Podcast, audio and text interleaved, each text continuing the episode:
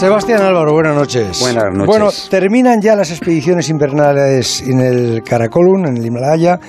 Comienzan ya a prepararse las expediciones de primavera entre las que hay varias españoles. Bueno, la de Alex Chicón al Manarlu han estado dos meses, pero han tenido que dar la vuelta, ¿no? Sí, ya, bueno, ya se había retirado eh, Simone Moro, ¿Mm? eh, porque él daba por entendido que el 28 de febrero se acaban las expediciones invernales.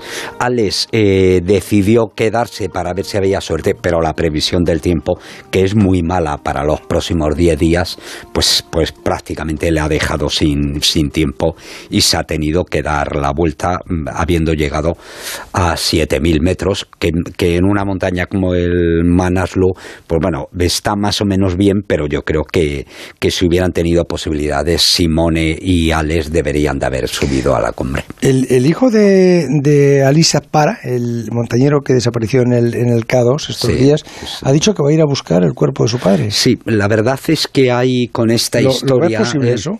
¿Eh? ¿Lo ves posible? No. no vamos, veo entendible este tipo de cosas siempre que desaparecen alpinistas mm. o marineros. Las familias de los desaparecidos pasan por, por, momentos durísimos porque no han vivido el duelo. No, no hacen lo que todo el mundo que ven a sus familiares morir, que los entierran y ahí hay un proceso en el que te vas acostumbrando.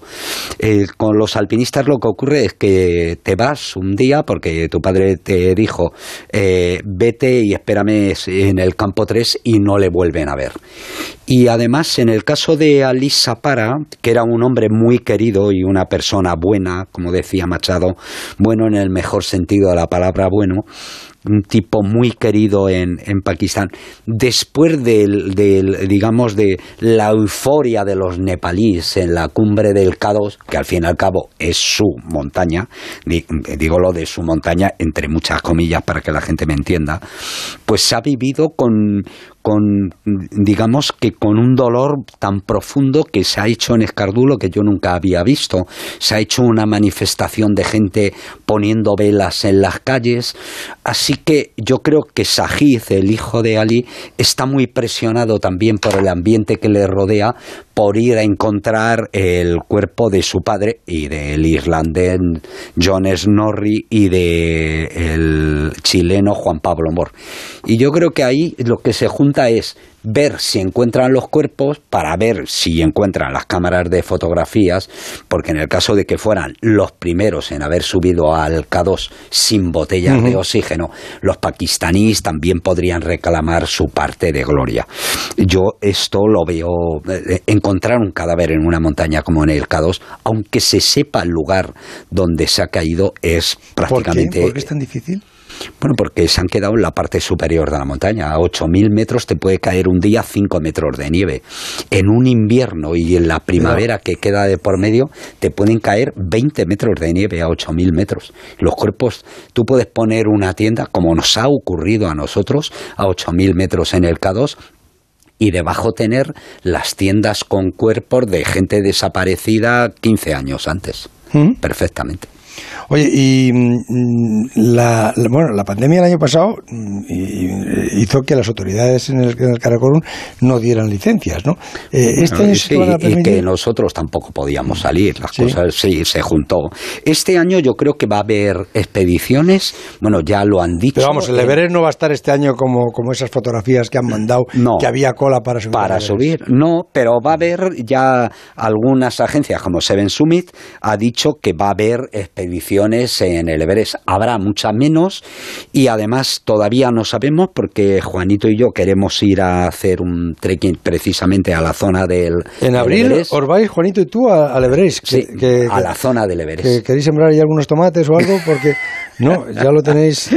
Tenéis algo allí vosotros. Vosotros tenéis algo allá. Claro, sí, yo tenemos algo. Me lo tienes que decir a mí. Un día que no, que no, escuche la Carmen, me tienes que decir qué es lo que tienes tú en el Everest. Eh, yo lo que creo que Juanito te quiere hacer la propuesta de que te vengas con nosotros. No puedo. Si yo pudiera, que puedes. Pues, esto, hoy en día nos llevamos ahí una parábola. No, hombre, no, pero eso tú, que tienes la explicación, sí. Me, voy a llevar a Bustillo, a Frasquet y todo esto que quieren ir. No, Bustillo y Frasquet se quedan aquí. Bustillo podría venir con nosotros, que le veo fino. Cuando te nombren a ti presidente de Onda Cero y me dirijas todo esto, yo, yo, ya no quiero ser presidente de nada, ni siquiera de mi casa. Oye, que mm, hay, hay, hay que pasar muchos controles, muchas pruebas para ir ahora al, Corona. Hay que hacer cuarentena. Al, Himalaya tienes que ir eh, a Nepal ahora mismo, ¿eh?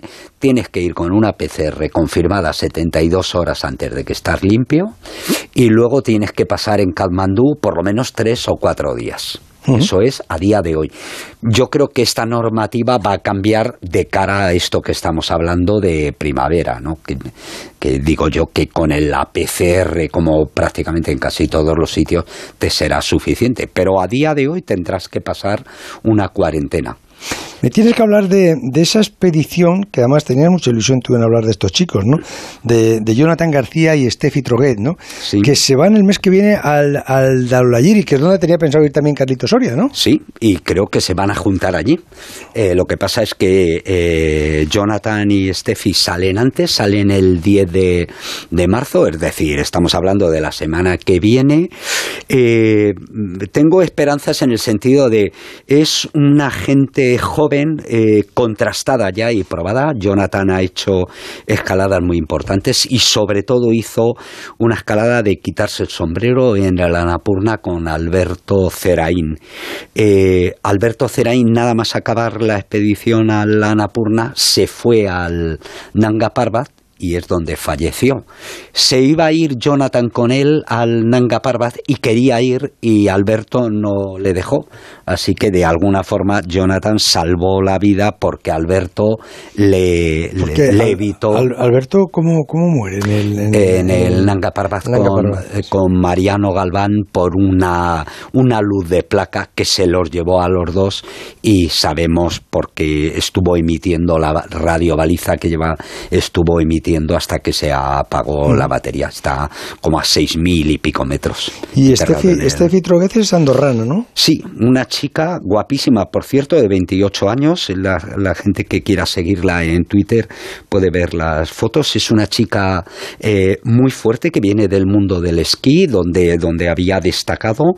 Empezó haciendo seis miles y metiéndose en el tinglao del, de montañas altas y le ha terminado gustando eh, esta historia, que, hablando con ella esta tarde, ya le he dicho que, es una historia que da muchas alegrías, pero también bastantes desgracias y alguna tristeza, eh, y lleva subidas dos ocho miles sin botellas de oxígeno, el Nanga Parbat y el Manaslu.